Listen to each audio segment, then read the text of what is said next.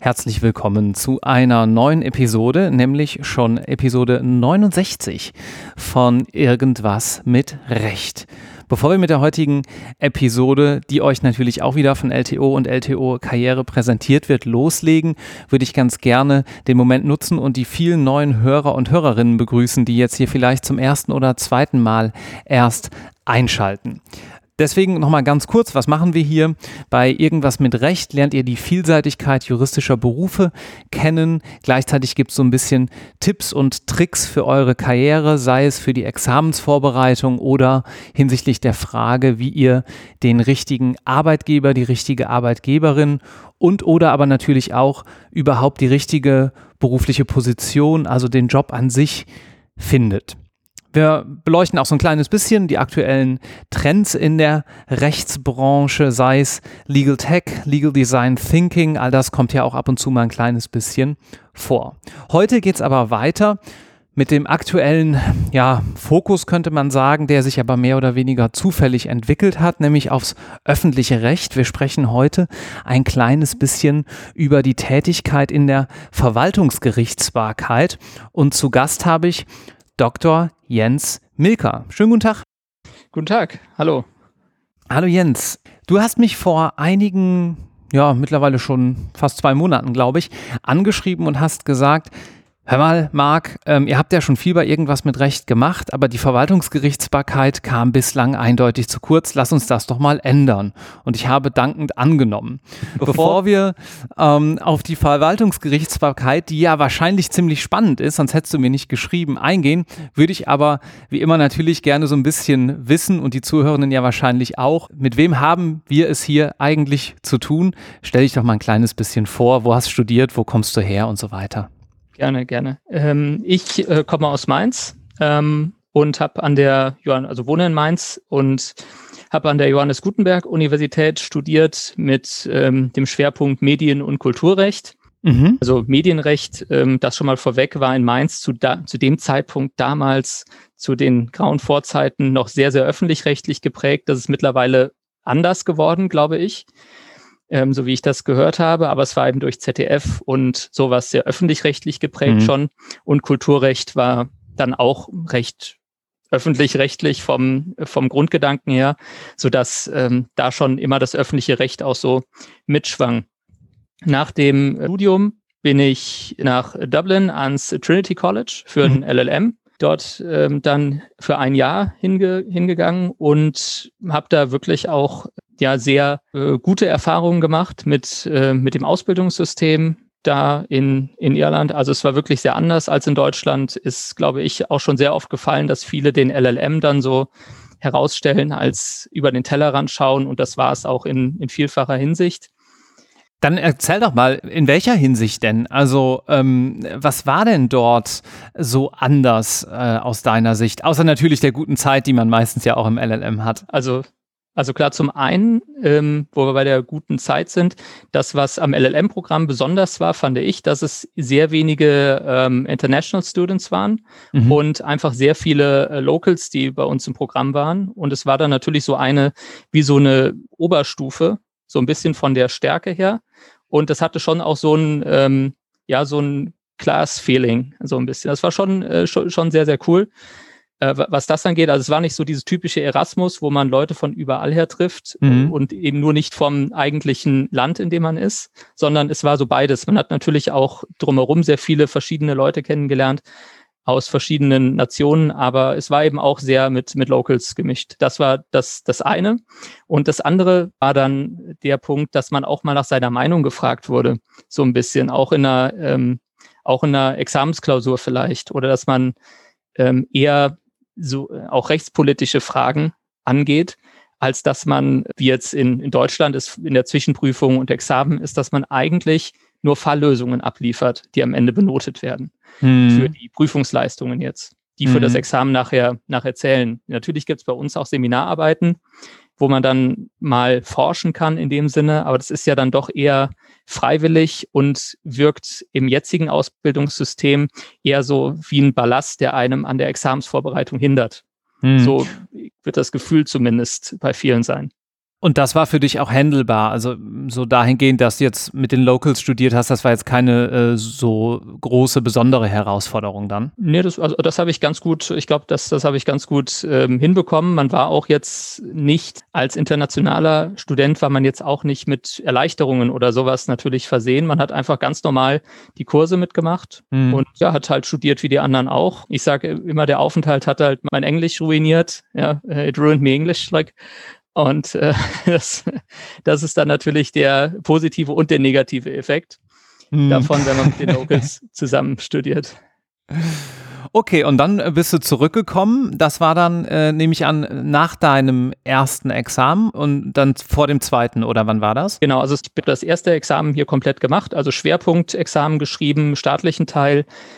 Ähm, danach hatte ich dann so ein halbes Jahr Pause oder ja, so ein halbes Jahr Überbrückungsphase, weil es da nicht nahtlos übergeht. Das kann man nicht immer so genau timen. Habe dann in einer Wirtschaftskanzlei in Frankfurt gearbeitet und ähm, auf einer Viertelstelle als wissenschaftlicher Mitarbeiter. Sozusagen äh, da mich so ein bisschen finanziert in der Zwischenzeit. Mhm. Und äh, dann ging es dann eben nach, nach Dublin für ein Jahr. Und als ich dann wiederkam, habe ich dann auch ähm, in Rheinland-Pfalz als Landeskind mit dem Referendariat angefangen. Okay. Und da hast du dann deine Stationen wo gemacht? Ich habe ähm, als erste Station hatte ich das, also ja, das variiert ja immer von Bundesland zu Bundesland, wie die Stationen gewichtet sind, aber im Großen und Ganzen ist es ja recht ähnlich.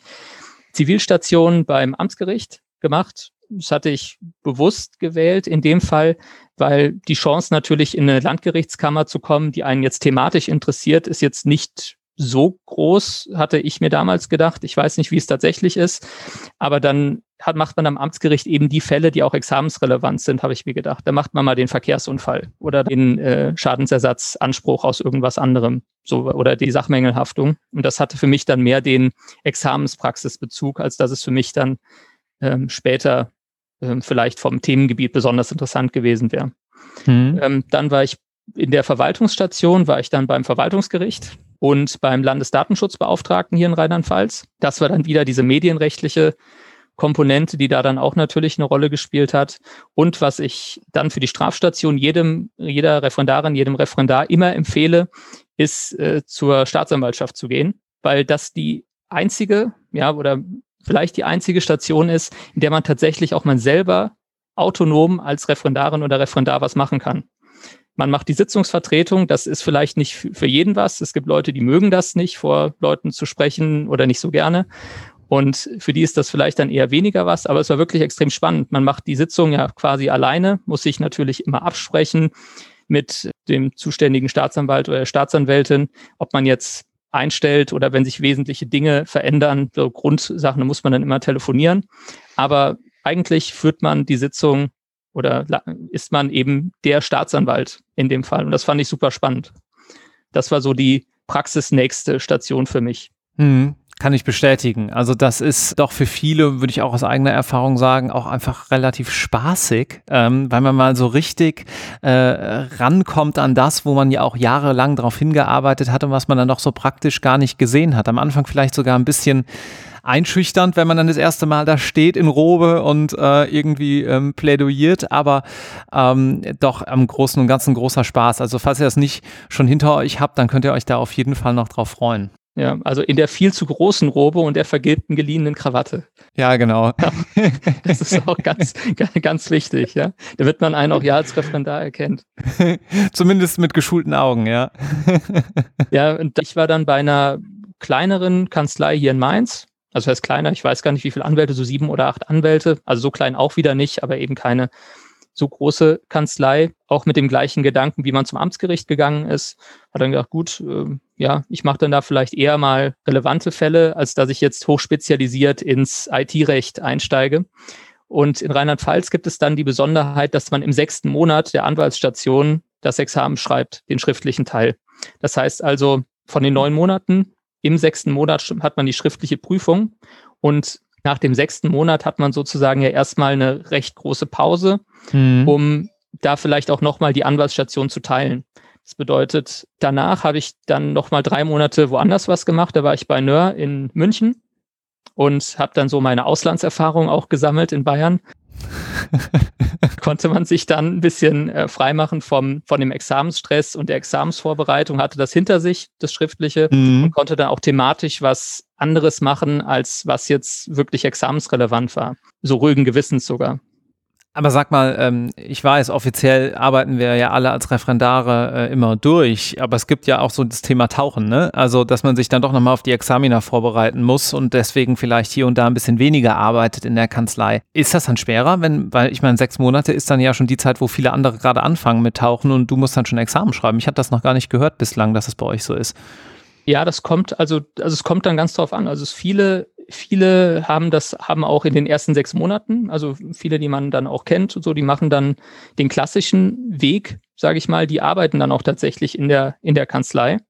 Also das heißt mit Gehalt pro Arbeitstag die Woche und so wird das ja dann regelmäßig berechnet. Und die hatten unter Umständen dann auch die Möglichkeit zu tauchen. Ja, das ähm, gibt es auf jeden Fall. Mhm. Ähm, aber es gibt ja auch die Möglichkeit, dass man äh, bei bei Stationen die Pflichtaufgaben erledigt, was ja in Ordnung ist und dass man vor Ort gar nicht arbeitet in dem Sinne. Mhm. Also das ist ja kein Muss, dass man dort tatsächlich arbeitet und Anwesenheitspflichten hat. Mhm. Das ist mhm. ja jetzt nicht, nicht vorgesehen. Man muss ja nur die Pflichtarbeiten machen, so, so, ungefähr, um diese Station zu machen. Und alles andere ist dann optional und obliegt natürlich auch dem Ausbilder, wie er das dann handhabt. Das ist auch eine Möglichkeit, ja. Machen wir es kurz rund. Das äh, Referendariat hast du dann abgeschlossen mit einer äh, Wahlstation, nehme ich an, noch irgendwo? Ja, Wo mit der Wahlstation beim ZDF. Ah ja. Da war ich dann komplett vor Ort hatte den Hintergrund, ähm, ich habe ja meine Auslandsstation, habe ich es immer genannt, habe ich ja dann vorher gemacht. Und wenn man dann noch das mündliche Examen irgendwie im Hinterkopf hat, hatte ich nicht so Lust, ruhigen Gewissens nochmal woanders hin, nochmal umzuziehen sozusagen oder zumindest eine neue Wohnung suchen und das dann noch drumherum zu haben. Deswegen hatte ich das so vorgezogen, weil es eben auch die Organisation in Rheinland-Pfalz auch so hergibt, sage ich mal. Hm. Ja, aber das war auch schön. Also ZDF war spannend. Man kriegt Freikarten für den Fernsehgarten wohl. Ähm, das hat natürlich auch was und die Tätigkeit war auch inhaltlich sehr spannend. Also ich war da im Rechtemanagement beim ZDF, ähm, nicht in der Rechtsabteilung, sondern beim Rechtemanagement. Und das war schon spannend, was die dann fragen, was man da so behandelt hat. Aber es ist jetzt auch schon sehr, sehr lange her. Mhm. Ähm, sechs Jahre, glaube ich. Genau im Detail kann ich das auch nicht mehr sagen, aber ich kann es definitiv empfehlen. Okay, cool. Dafür sind wir ja auch gar nicht so im Detail hier, aber ich finde, das hilft immer ein kleines bisschen zu wissen, ähm, was man sich auch so überlegt hat bei der Wahl dieser Station und die prägen dann ja letztlich auch deinen Weg dahingehend, ähm, wie du ihn dann gegangen bist. Du hast im Vorgespräch mir erzählt, dass du auch mal äh, Repetitor warst, ne? War das dann danach oder wann war das? Das war danach. Also ich habe dann parallel zur Promotion sozusagen ähm, Repetitor als Nebenjob gehabt. Mhm. Ich habe dann an der Uni Mainz extern promoviert. Das heißt, ich habe nicht am, am Lehrstuhl gearbeitet und habe mich dann als Promotionsstudent eingeschrieben, beziehungsweise wurde als Promotionsstudent angenommen vom, äh, vom Professor. Und dann kann man, kann man sich wohl optional einschreiben. Aber für das Semesterticket ist das ja gar nicht so schlecht. Was war denn eigentlich da, bevor wir dann zur Repetitor-Sache kommen, was war denn da deine Überlegung? Denn du hattest ja jetzt ein zweites Examen in der Tasche, hast aber dann nochmal promovieren wollen, ne? Also erst kommt die Pflicht und dann kommt die Kür, hatte ich mir gedacht, so von dem mhm. Prinzip. Also, dass man das so Stück für Stück aufbaut. Ich bin auch der Meinung, dass man nach dem zweiten Examen Dinge schon nochmal anders sieht oder schon nochmal anders an Rechtsfragen auch rangeht, und am Ende eine Dissertation dadurch nicht unbedingt schlechter wird. Also mhm. Also das, das ist zumindest mein Gefühl für mich gewesen, dass ich halt einen anderen Überblick über Zusammenhänge habe, dass ich schon im ersten Examen das materielle Recht schon im Überblick kannte, aber letztlich dieser Baustein, dieses ähm, im ersten Examen habe ich letztlich geprüft, Recht haben. Ja, und im zweiten Examen prüft man dann oder vielleicht noch ein bisschen Recht bekommen, weil man ja auch die Zulässigkeit im öffentlichen Recht immer mitprüft aber dann dieses Recht durchsetzen und auch das Recht bekommen, nochmal im Detail die zwei letzten Schritte nochmal im Kern zu behandeln, macht, glaube ich, eine Dissertation je nach Themenbereich nicht unbedingt schlechter. Und das kann auch dazu beitragen, dass man vielleicht am Ende eine Dissertation schreibt, die auch in der Praxis vielleicht oder von Praktikern auch lieber oder interessierter gelesen wird vielleicht. Hm. Okay, und dann hast du als Repetitor sozusagen nebenbei gearbeitet. Ähm, wie war denn das? Du musst auch gar nicht sagen, wo du warst oder so, aber Repetitor ist ja schon so aus vielerlei Sicht so ein ah, Job, wo manche sagen, den muss es gar nicht geben, andere sagen, das ist eh nur ein Lehrer und dritte sagen, die Leute retten Examiner, ja. Äh, also es ist durchaus umstritten. Äh, wie war denn da deine Erfahrung? Die Wahrheit liegt irgendwo dazwischen wahrscheinlich. Ähm, also, also, also erstmal die Motivation, überhaupt als Repetitor zu arbeiten, nicht am Lehrstuhl, ist, äh, war für mich, dass ich mir meine Zeit wirklich frei einteilen wollte und ich wollte selber forschen. Ich wollte selber äh, dann arbeiten an der Dissertation, wann ich will und wo ich will. Und das war eben als Repetitor ja dann möglich. Ich hatte dann meine, meine Kurse und konnte mir meine Zeit dazwischen so gestalten, wie ich, wie ich wollte. Mhm. Ja, war also komplett frei. Ich habe mich dann auch als, als Rechtsanwalt noch zugelassen, weil man, man kann es ja dann. Und man will dann auch dieses RA, wenn man was veröffentlicht, dann davor stehen haben. Und äh, dann habe ich das dann auch noch gemacht. Ja, das, das war die Motivation dahinter. Und zu dem Repetitorenjob, wie man den jetzt sieht, das ist natürlich aus der verschiedenen Perspektive. Die Unis sagen wahrscheinlich und Professorinnen und Professoren, braucht man alles nicht. Wir bereiten die Studentinnen und Studenten tiptop auf das Examen vor und die anderen machen nur Geld mit der Angst. Hm. Ja, ähm, der Kandidatinnen und Kandidaten. Also das, das ist so wahrscheinlich die eine, die Uni-Perspektive. Es hat sich bestimmt in Unireps und sowas hat sich garantiert in den letzten zehn Jahren hat sich bestimmt einiges getan, könnte ich mir vorstellen. Also dass da auch einzelne Universitäten hatte ich vor ein, zwei Jahren, glaube ich, mal gelesen, ähm, dass die wirklich enorm aufrüsten mit Examensrepetitorien und da auch teilweise echt gute, gutes Feedback bekommen von den Studierenden. Aber viele Unis schaffen das offenbar auch immer noch nicht, das so zu machen. Also das so zu machen, dass es am Ende den Kandidatinnen und Kandidaten das Gefühl gibt, dass sie gut vorbereitet sind. Hm. Ich glaube, es hat viel damit zu tun, ja, was die Attraktivität von kommerziellen Repetitorien angeht, dass man dort alles aus einer Hand bekommt, dass man einen Ansprechpartner hat für alles, dass man natürlich auch ein didaktisch super aufbereitetes Programm bekommt, weil, weil sich Leute nur damit beschäftigen, wie vermittel ich bestehende Meinungen und nicht, wie bringe ich meine eigene Meinung in der Lehre mit am besten rüber vielleicht. Hm. Das ist ja auch nochmal so ein, so ein Ans anderer Ansatz von der Tätigkeit, dass der Fokus alleine auf der Didaktik liegt und nicht nebenbei, neben anderen Sachen noch gemacht wird. Die Teilnehmerinnen und Teilnehmer bekommen da natürlich einen Ansprechpartner fürs öffentliche Recht und nicht fünf verschiedene Schemata und so könnte man es auch machen, sondern die kriegen wirklich auch eine Struktur über ein Jahr, und haben jede Woche ihren Kurs, den sie nachbereiten und vorbereiten. Und so können sie sich da entlanghangeln. Das ist das Gefühl von Sicherheit, was, glaube ich, nicht zu unterschätzen ist. Hm. In der letzten Folge von Irgendwas mit Recht äh, vom 11. Januar 2021, da haben wir auch darüber gesprochen, ähm, falls ihr die noch nicht gehört habt, was so ein gutes Uni-Repetitorium, nämlich an der Uni Köln ausmacht, die, ja, soweit ich das bislang überblicke, eines der jedenfalls umfangreichsten und ich würde auch sagen besten Repetitorien haben. Insofern, wenn ihr euch für das Thema ein kleines bisschen mehr interessiert, dann hört doch einfach da noch mal ein kleines bisschen rein. Mich interessiert noch eine Sache abschließend zu diesem Repetitor-Thema. Äh, und zwar, du hast gerade gesagt, naja, es muss halt auch so gestaltet sein, dass man einen gewissen Fokus auf die Didaktik legt und auf das Lernen, das bewusste Lernen und sozusagen nicht nur das Vortragen von Wissen, ähm, wie das bestimmt hier und da mal passiert. Ähm, jetzt gibt es aber natürlich auch noch eine andere Seite, nämlich die Seite der Studierenden beziehungsweise der Referendarinnen. Was würdest du denn vor diesem Hintergrund des, deiner Repetitortätigkeit sagen? Was sind denn so die zwei, drei Tipps, die du den Zuhörenden mit auf den Weg geben müsstest, äh, könntest, was man tun müsste, um so richtig effizient und gut zu lernen? Also sicherlich, was mir immer geholfen hat, ich, ich habe immer am Anfang, wenn man dann den Kurs einleitet, erzählt man ja auch immer, wie lernt man oder man hat so eine kleine, so ein kleines Intro dazu. Und ich habe dann immer von so verschiedenen Lerntypen erzählt. Also ich war immer so ein Karteikarten-Lerntyp.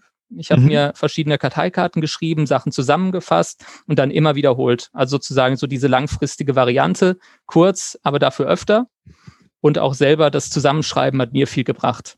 Ähm, Gibt ja auch mittlerweile digital Karteikarten, Wiederholungsprogramme mit Wiedervorlage und sowas alles. Das gab es damals ja nicht. Mhm. damals. Dann gab es den anderen Extremlerntyp. Ich habe auch immer super viel markiert und dazu geschrieben und das sah immer sehr, sehr bearbeitet aus, das Ganze, äh, die Unterlagen. Und dann gab es einen Kollegen im Repetitorium, der, der hat sich gefühlt vor seinen Ordner gesetzt, hat auf das Schema geschaut, eine halbe Stunde lang oder äh, irgendwie eine gewisse Zeit und hat das dann so abgespeichert in seinem Kopf und dass er das dann auch kannte.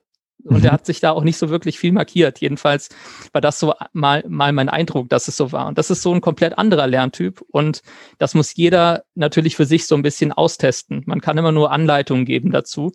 Und man sollte sich da nicht zwingen, ein anderer Lerntyp zu werden, nur weil man meint, dass das andere, dass das andere besser ist. Mhm. Das muss, glaube ich, genauso wie man manche lernen mit einer Lerngruppe besser, die anderen lernen besser alleine. Also das eine Lerngruppe ist auch, glaube ich, kein Muss. Es kann helfen, wenn man da der Typ dafür ist. Mhm. Und deswegen ist mein, meine Herangehensweise immer, man muss sich ein bisschen versuchen, selber kennenzulernen und sollte sich da nicht, ähm, nicht, nicht versuchen zu verbiegen. Mhm.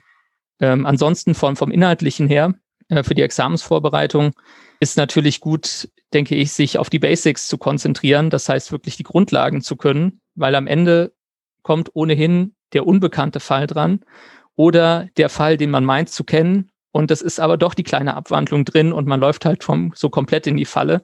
Deshalb die Basics wiederholen. Standardprobleme müssen natürlich sitzen, wie jetzt auch so im Verwaltungsprozessrecht. Standardprobleme wie jetzt ähm, rügelose Einlassungen auf eine verfristete Klage oder, so, oder solche Sachen fallen mir jetzt gerade spontan ein. So, solche Sachen, die müssen dann sitzen, da darf man keine Zeit damit verschwenden. Da kriegt mhm. man nicht so viel Applaus für, wenn man es richtig hat oder es sieht, aber wenn man es nicht hat, sieht es halt extrem schlecht aus. Mhm. Und sonst nicht zu viel, glaube ich, in Kleinigkeiten oder Einzelheiten verstricken. Da läuft man dann auch Gefahr, wirklich zu viel zu machen und am Ende zu viel zu wissen und am Ende den Wald vor lauter Bäumen nicht zu sehen. Und natürlich für das Mündliche kann ich sagen, Podcasts hören.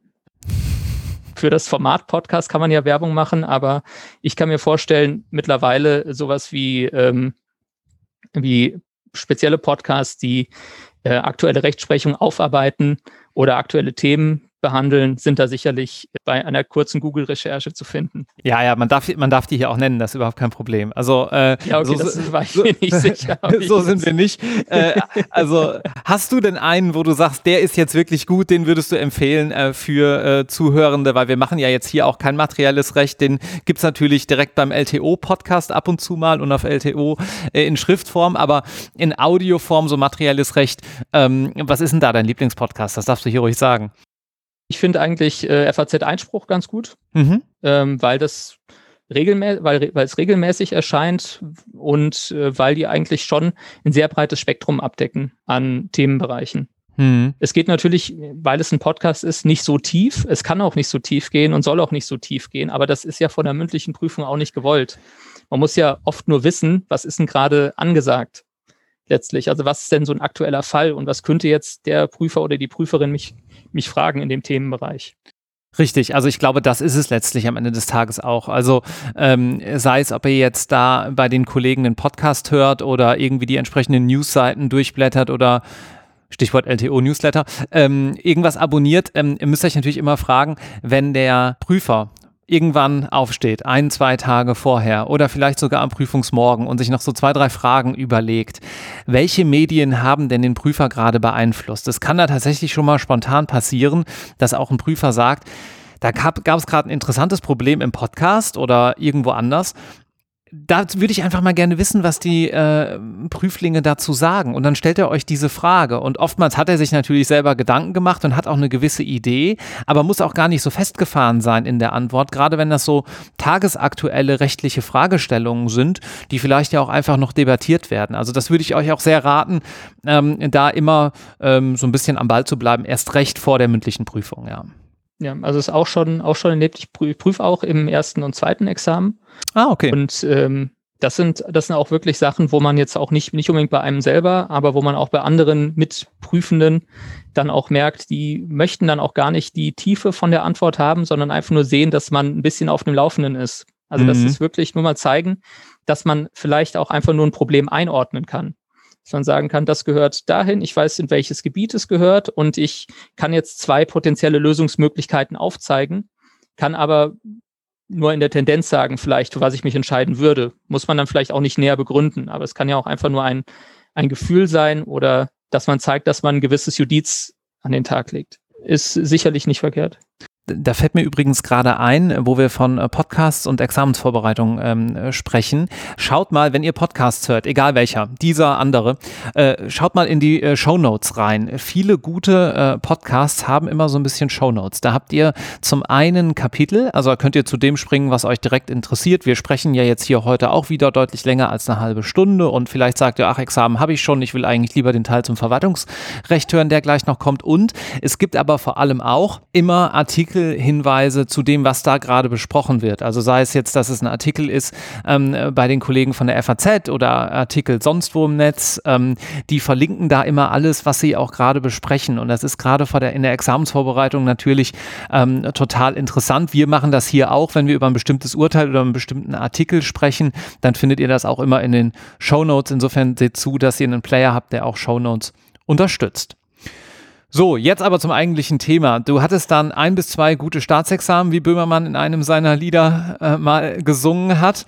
und, äh, und, hast dich dann ähm, für die Verwaltungsgerichtsbarkeit entschieden. Warum genau, denn? richtig. Ich bin dann letztlich, um, um vom Ende her zu kommen, ich bin jetzt als äh, Richter am Verwaltungsgericht, am Verwaltungsgericht Mainz tätig, äh, leite auch Arbeitsgemeinschaften, also habe Arbeitsgemeinschaften geleitet, werde auch wieder Arbeitsgemeinschaften leiten. Im Moment mache ich ein bisschen Pause.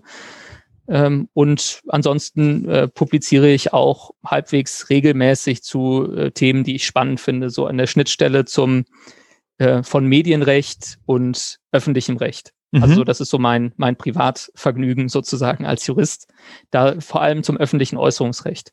Mhm. Das ist ähm, so im Moment das Hauptaugenmerk von meiner wissenschaftlichen Tätigkeit, was also noch geblieben ist als Nebentätigkeit sozusagen. Was sind denn da so die aktuellen Probleme? Ja, was, was sind die aktuellen Probleme? Ähm, öffentliches Äußerungsrecht ist immer Neutralitätsgebot, ähm, Neutralitätspflicht ähm, der einzelnen Hoheitsträger, wenn sie sich äußern ähm, auf auf Twitter oder ähm, auf sonstigen Plattformen oder in der Pressemitteilung. Letzter großer Fall war auch vom Bundesverfassungsgericht Seehofer, AfD äh, oder die A-Partei, hat er staatszersetzend genannt. Mhm. Ähm, das, das sind solche Fälle, mit denen man sich dann natürlich beschäftigt und wo es natürlich, wie so oft, auf den Einzelfall ankommt. Ja, ist das jetzt noch sachlich genug oder ähm, ist das vielleicht schon Verstoß gegen Neutralitätspflicht und solche Fragen? Ist das überhaupt eine Äußerung in amtlicher Eigenschaft? Das sind so diese drei Stellschrauben bei den Äußerungen und darüber hinaus auch noch, was öfter eine Rolle gespielt hat in der Diskussion, war das Blockieren auf Twitter zum Beispiel. Mhm. Wenn die Polizei eine Twitter-Seite betreibt und einzelne Nutzer blockiert, die ihnen eben unliebsame Kommentare abgegeben haben. Das sind auch solche Probleme so im groben Abriss. Und dürfen die das? Es kommt drauf an. also das ist auch, das ist auch umstritten, was die Rechtsgrundlage dafür ist. Und ähm, ist das jetzt, muss, kann man das auf neuen POG, also es ist in Rheinland-Pfalz die, die Generalklausel mhm. zum Beispiel, darauf könnte man es stützen. Ist es vielleicht das virtuelle Hausrecht, das ungeschriebene ähm, als Ermächtigungsgrundlage? Und am Ende, was sind die Voraussetzungen? Ja, Wiederholungsgefahr, Verhältnismäßigkeit, Meinungsfreiheit spielt ja dann eine Rolle bei der Abwägung. Mhm. Also da gibt's ähm, vielfältige Problemstellungen. Und was ich dann so spannend finde, ist, dass es Anwendung von klassischen Rechtsfiguren, öffentliche Einrichtungen in dem Fall, jedenfalls nach der überwiegenden oder allgemeinen Auffassung, ähm, öffentliche Einrichtungen, aber dann eben in einem anderen Gewand in, in so einem Twitter-Account. Und dann mhm. letztlich Zugangsanspruch zu diesem Twitter-Account, von dem man ja ausgeschlossen wird, wie wenn man eben aus der öffentlichen Einrichtung, die Stadthalle zum Beispiel, ausgesperrt wird. Das sind dann so Fragen, die ich dann, die ich dann sehr spannend finde, auf jeden Fall. Mhm. Mhm. Ja, das, das so als grober Abriss der ähm, spannenden Sachen. Da werde ich auch demnächst ein, ein Handbuch zum öffentlichen Äußerungsrecht mit herausgeben. Ah, okay. Und was machst du denn in deiner täglichen Praxis? Also ähm, nochmal kurz zurück zur Frage Verwaltungsgerichtsbarkeit. Du, wie bist du denn da denn hingekommen? Also du fandest das öffentliche Recht äh, spannend, aber vielleicht mal so äh, für die Zuhörenden, wie läuft denn so ein Bewerbungsprozess eigentlich ab bei einem VG? Gerne, gerne. Also ich bin, wie gesagt, ja schon immer öffentlich-rechtlich interessiert gewesen, immer mit diesem medienrechtlichen Einschlag, aber irgendwie war es dann doch immer das öffentliche Recht, was mich begleitet hatte. Vielleicht mag ich Strukturen, vielleicht unterwerfe ich mich gerne sklavisch irgendwelchen Schemata und, und solchen Sachen. Aber ich finde das, äh, finde das schön. Ähm, Verfassungsrecht, Verwaltungsrecht fand ich immer spannend. Ähm, und es hat ja auch sehr spannende praktische Seiten. Der Bewerbungsprozess sah so aus, dass er mit einer sehr großen Hürde für mich begann, weil ähm, man muss einen handgeschriebenen Lebenslauf in Aufsatzform abgeben. Und das war für mich die meiste Arbeit im ganzen Bewerbungsprozess, diesen Lebenslauf ordentlich mit der Hand zu schreiben. Ich weiß nicht, wie viele Blätter ich verschwendet habe, um wieder neu zu schreiben, weil man will, dass es ja auch schön aussieht. Den genauen Zweck habe ich auch im Nachhinein nicht erfragt. Also habe ich, ich weiß nicht, ich, ich werde es ich werd's mal in Erfahrung bringen, aber irgendeinen Zweck muss es ja haben. Vielleicht einfach nur, um zu wissen, dass man es wirklich will.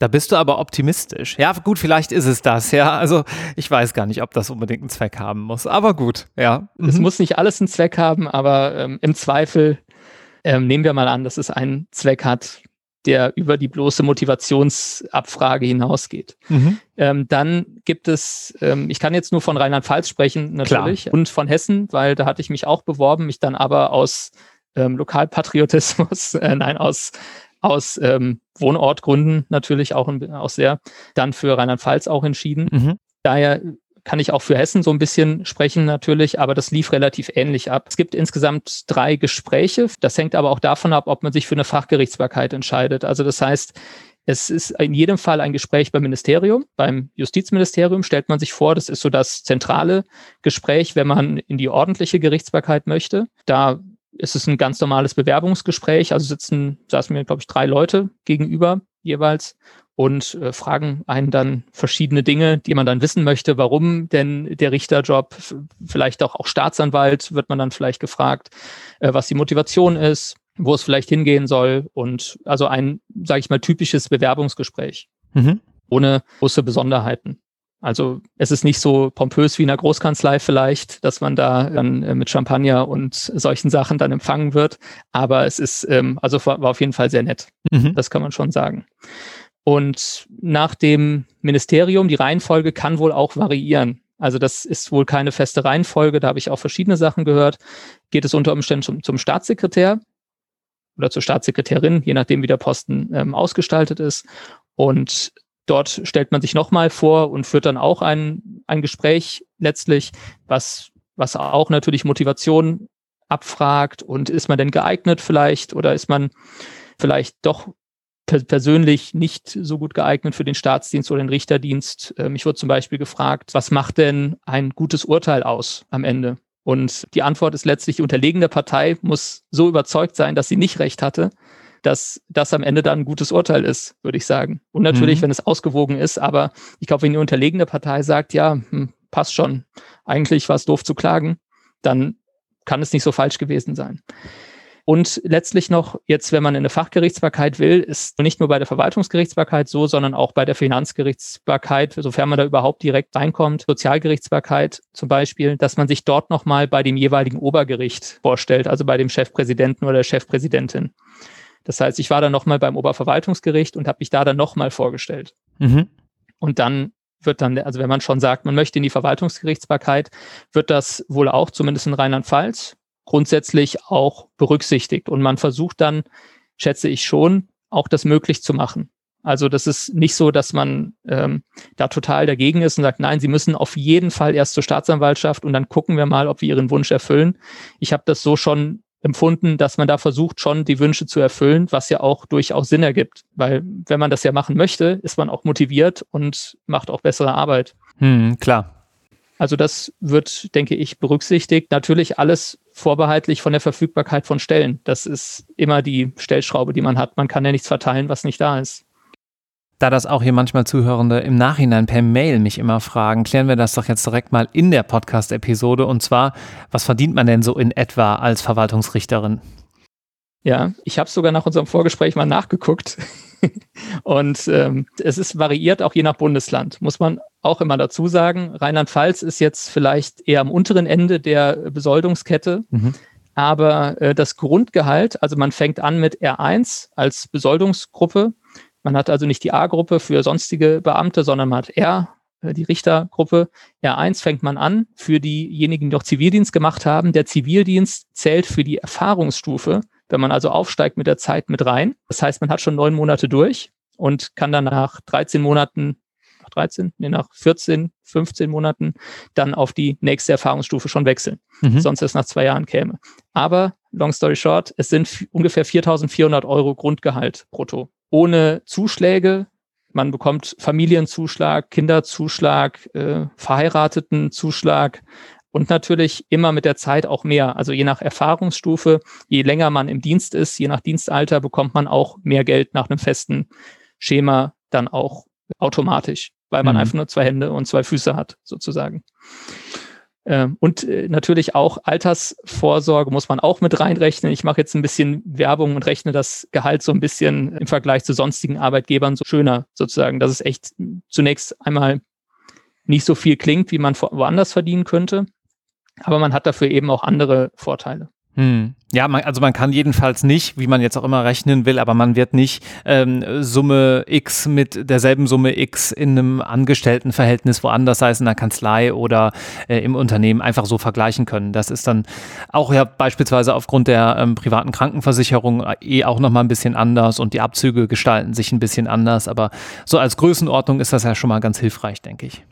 Genau. Und das kann natürlich auch in anderen Bundesländern auch wieder anders sein. Also in Bayern sind es wahrscheinlich 400 Euro mehr im Monat oder sogar noch mehr.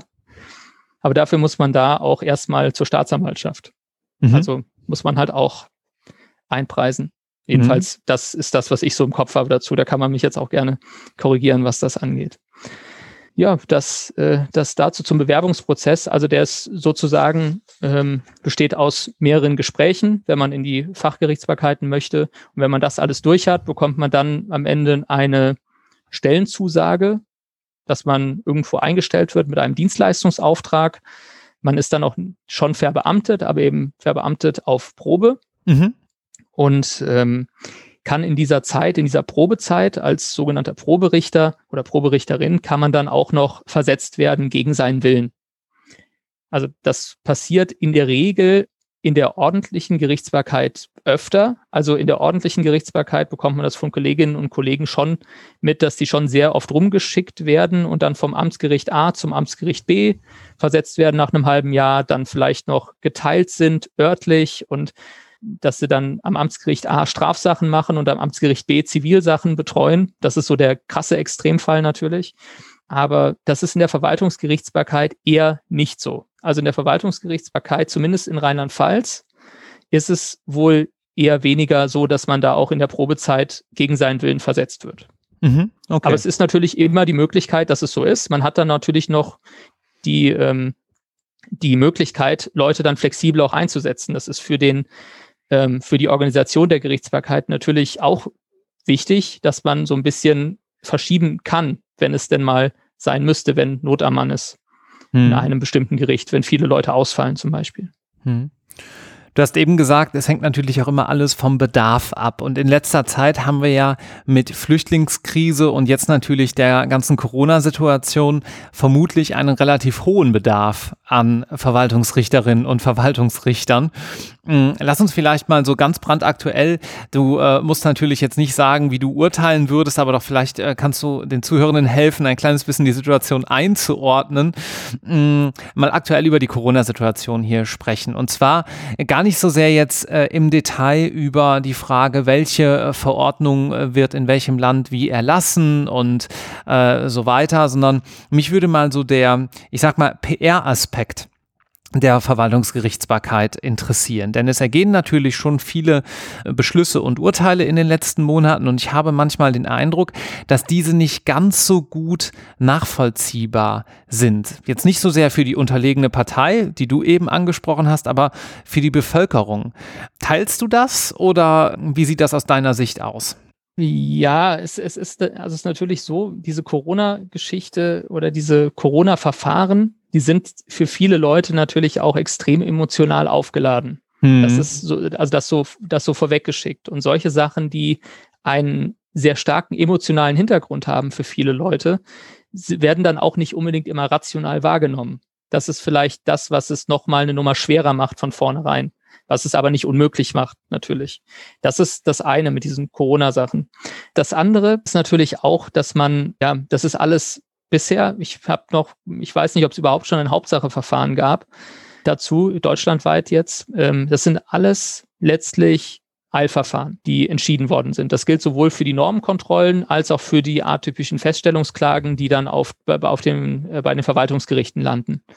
Ist es natürlich so, dass es sich um eine summarische Prüfung handelt, die man, die von den Gerichten ja auch unterschiedlich interpretiert wird. Also ähm, summarische Prüfung heißt auf jeden Fall, dass man eine Tatsachengrundlage eben nicht vollständig aufklären kann, sondern eben so entscheidet von dem, was man jetzt aktuell weiß und auch in einer gewissen Geschwindigkeit auch entscheiden muss und da auch nicht ein ausgiebiges Sachverhalt, äh, Sachverständigengutachten einholen kann, was drei Monate dauert. Ja.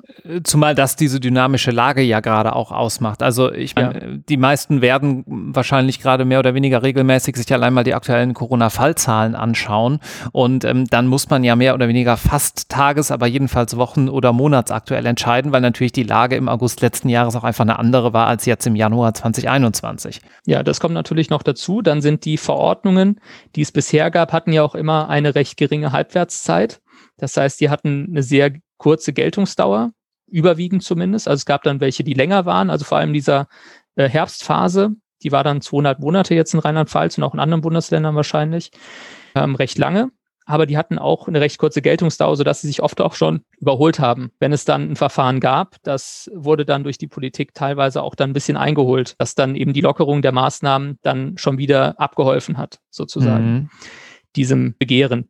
Ja, also da, das ist, das ist wie gesagt das eine, diese, diese summarische Prüfung ist, äh, die dann immer mitschwingt, ähm, die auch teilweise ausgedehnt wird von den äh, Gerichten auf äh, die Ermächtigungsgrundlage und die hinreichende Bestimmtheit. Also das ist dann auch noch so ein, so ein Punkt, was ja immer diskutiert worden ist, die, wo jetzt ja so ein bisschen Abhilfe geschaffen worden ist. Mit dem 28a Infektionsschutzgesetz hat ja der Gesetzgeber dann auch mal eine Regelung geschaffen, die zumindest die bisherige Regelung im 28 Infektionsschutzgesetz konkretisiert. Ob das jetzt im konkreten Fall reicht, ähm, muss man natürlich sehen.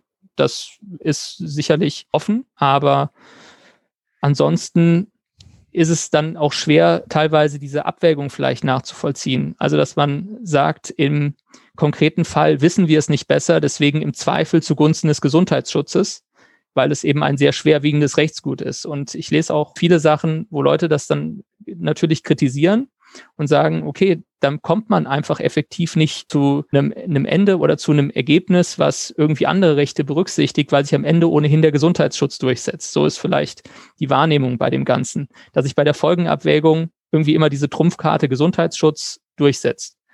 Das ist, glaube ich, das, was vielleicht so negativ rüberkommt.